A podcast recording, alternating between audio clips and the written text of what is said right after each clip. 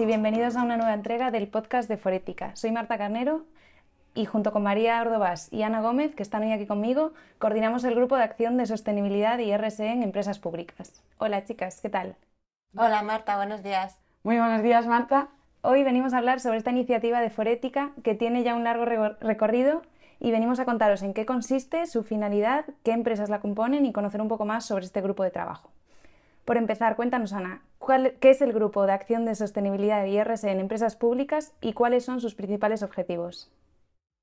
Muchas gracias, Marta. Pues el Grupo de Acción Sostenibilidad y IRS en las Empresas Públicas es una plataforma empresarial en la que abordamos diferentes áreas de la sostenibilidad que son de especial interés para el sector público empresarial español y que tiene el objetivo de establecer avances y mejoras en materia de sostenibilidad dentro de las empresas públicas y también de contribuir a la consecución de la Agenda 2030 y de los ODS.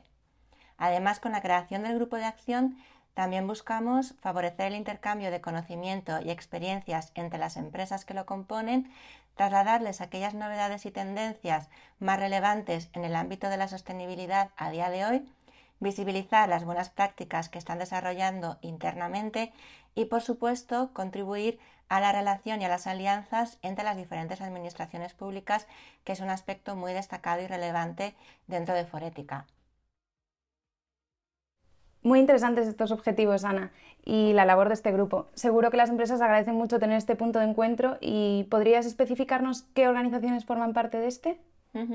Pues el grupo de acción ha estado patrocinado este año 2022 por el Instituto de Crédito Oficial y por Informa de IB, pero además está compuesto por más de 30 entidades públicas miembros como son ADIF, AENA, Aquaval, CESPE, Corporación Empresarial Pública de Aragón, EMASESA, ENAIRE, ENRESA, ENUSA, Extremadura Avante, Grupo Traxa, ICEX, INECO, Metro de Madrid, Navantia, Paradores, Renfe, Radio Televisión Española, Senasa y Valencia Port.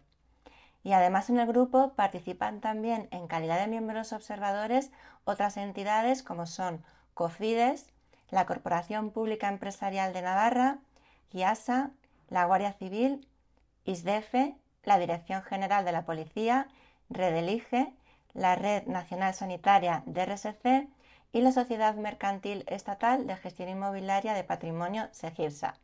Como veis, bueno, pues hay entidades públicas, tanto estatales como autonómicas, y de sectores de actividad muy diversos, lo que enriquece mucho las diferentes sesiones de trabajo y las, las temáticas que abordamos en el grupo. Pues qué bien que sean tantas las empresas que se animen a, participar en este tipo de iniciativas, ¿no? Y entre esta cantidad de empresas que comentas de tan distintos sectores, ¿qué retos y desafíos ha identificado el grupo de acción en su ámbito de actuación? Pues efectivamente, las empresas públicas a día de hoy se están enfrentando en los últimos años a numerosos desafíos debido sobre todo a la importancia que han adquirido los asuntos de sostenibilidad en la agenda global de gobiernos y empresas, tanto a nivel nacional como internacional el Pacto Verde Europeo, el Plan de Acción de Finanzas Sostenibles, el Plan de Acción para la Implementación de la Agenda 2030, la Estrategia de Desarrollo Sostenible, el Plan de Recuperación o el Instrumento España 2050 son algunos ejemplos destacados de ello. Por otro lado, también deben afrontar numerosos retos debido a diferentes riesgos no financieros que están surgiendo y a la gran cantidad de regulación en el ámbito de sostenibilidad que no para de surgir la ley de transparencia, la ley de contrato del sector público, la ley de información no financiera en diversidad o la reciente ley de cambio climático y transición energética son eh, ejemplos destacados de las nuevas exigencias en materia de sostenibilidad en España. Pero si nos vamos a Europa, eh, pues lo mismo. Desde la publicación del Plan de Acción de Finanzas Sostenibles y el Pacto Verde Europeo, no han parado de salir a la luz nueva regulación en materia ambiental, social y de buena gobernanza. Ejemplos de ello son el Reglamento de Taxonomía, la recién aprobada Directiva de Informes de Sostenibilidad Corporativa o la propuesta de Directiva de debida diligencia en materia de sostenibilidad empresarial. Así que bueno, por todo ello, como, como ves, pues la importancia de la sostenibilidad en las empresas públicas se ha visto reforzada y ello hace que la labor de este grupo de acción cobre mucha más relevancia para todas las empresas. Muy interesantes estos temas que comentas.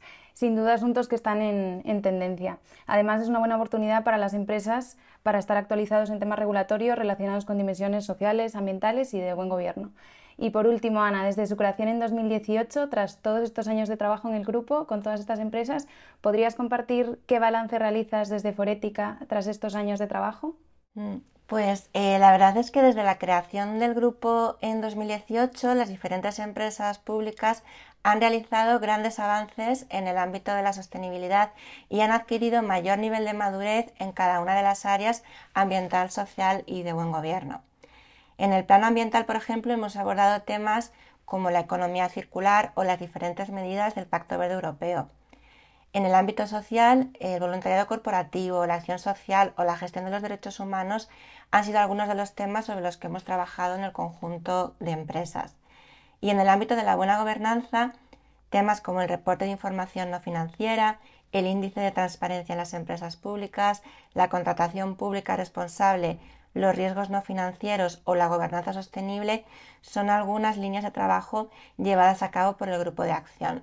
Y sin duda, eh, todo ello ha contribuido a establecer mejoras a nivel interno en cada una de las empresas y a poder visibilizarlo a nivel externo.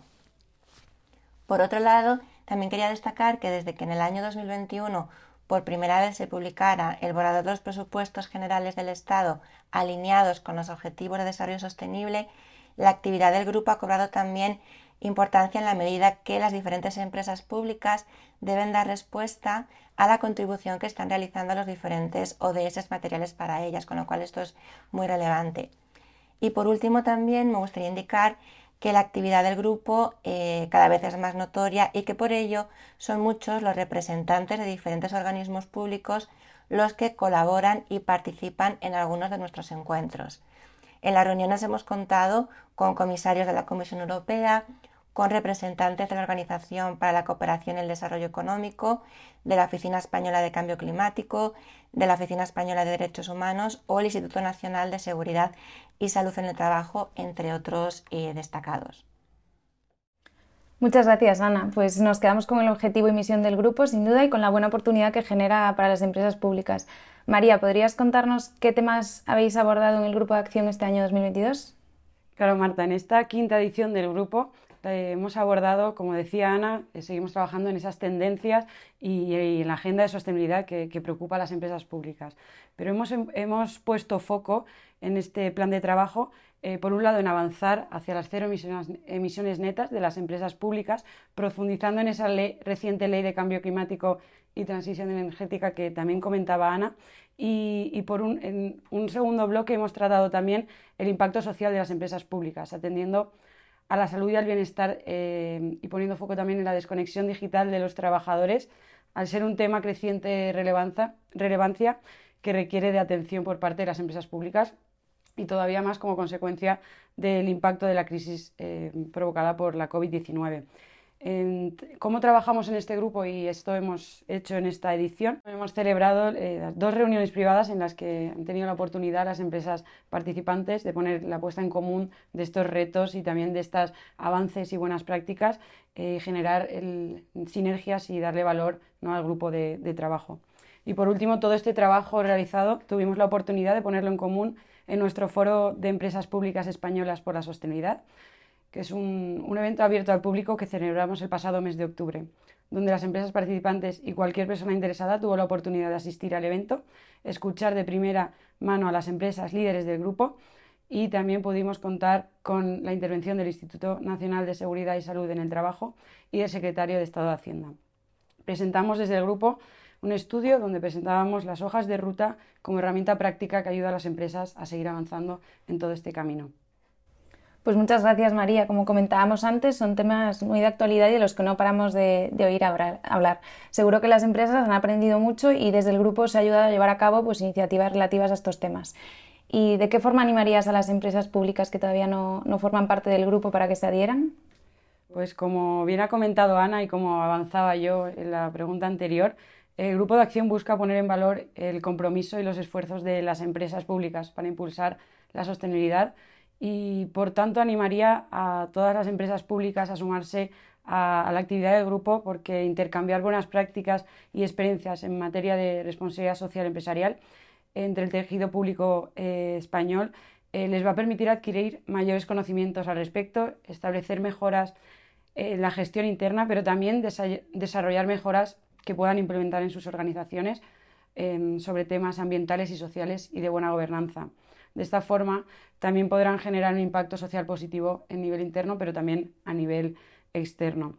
Y desde el equipo técnico de Forética y, desde los representantes de cada una de las empresas, unidos a su disposición para, aprender y también compartir, es un espacio idóneo para, aprender y seguir avanzando hacia la transición. Por eso animo a, todas las empresas que, quieran ese avance en estas materias y también conseguir una mayor repercusión y visibilidad de todo lo que están trabajando, que, se acerquen al grupo y que, mm, y que se unan a él.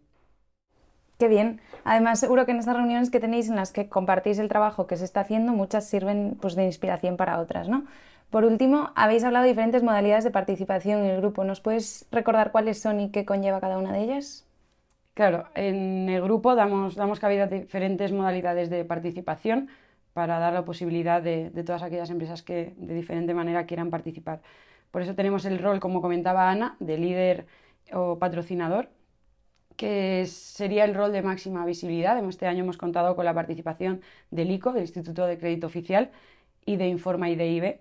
Y eh, a través de esta modalidad eh, se presta una presencia de marca durante las sesiones, damos pie a la intervención y a, compartir lo que están trabajando estas empresas eh, para también dar visibilidad en nuestras notas de prensa y en nuestro impacto en medios. ¿no? Y sin duda da todavía más voz a, todo el trabajo que están haciendo.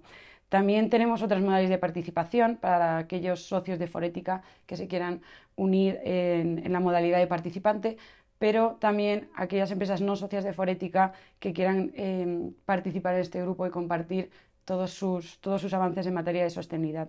Y por último, tenemos una, una modalidad que llamamos de observador, que, permite tener eh, contacto con el grupo sin presencia en, esas sesiones públicas, privadas, perdón, pero con acceso a información eh, resultante de las sesiones y también colaboración en este sentido. Pues nada, muchas gracias a las dos por toda la información compartida sobre el grupo. Creo que nos, ha quedado, nos han quedado claros a todos los objetivos, los temas que se abordan, las modalidades de participación. Así que muchas gracias a los que nos estáis escuchando y hasta pronto. Gracias. Muchas gracias a todos.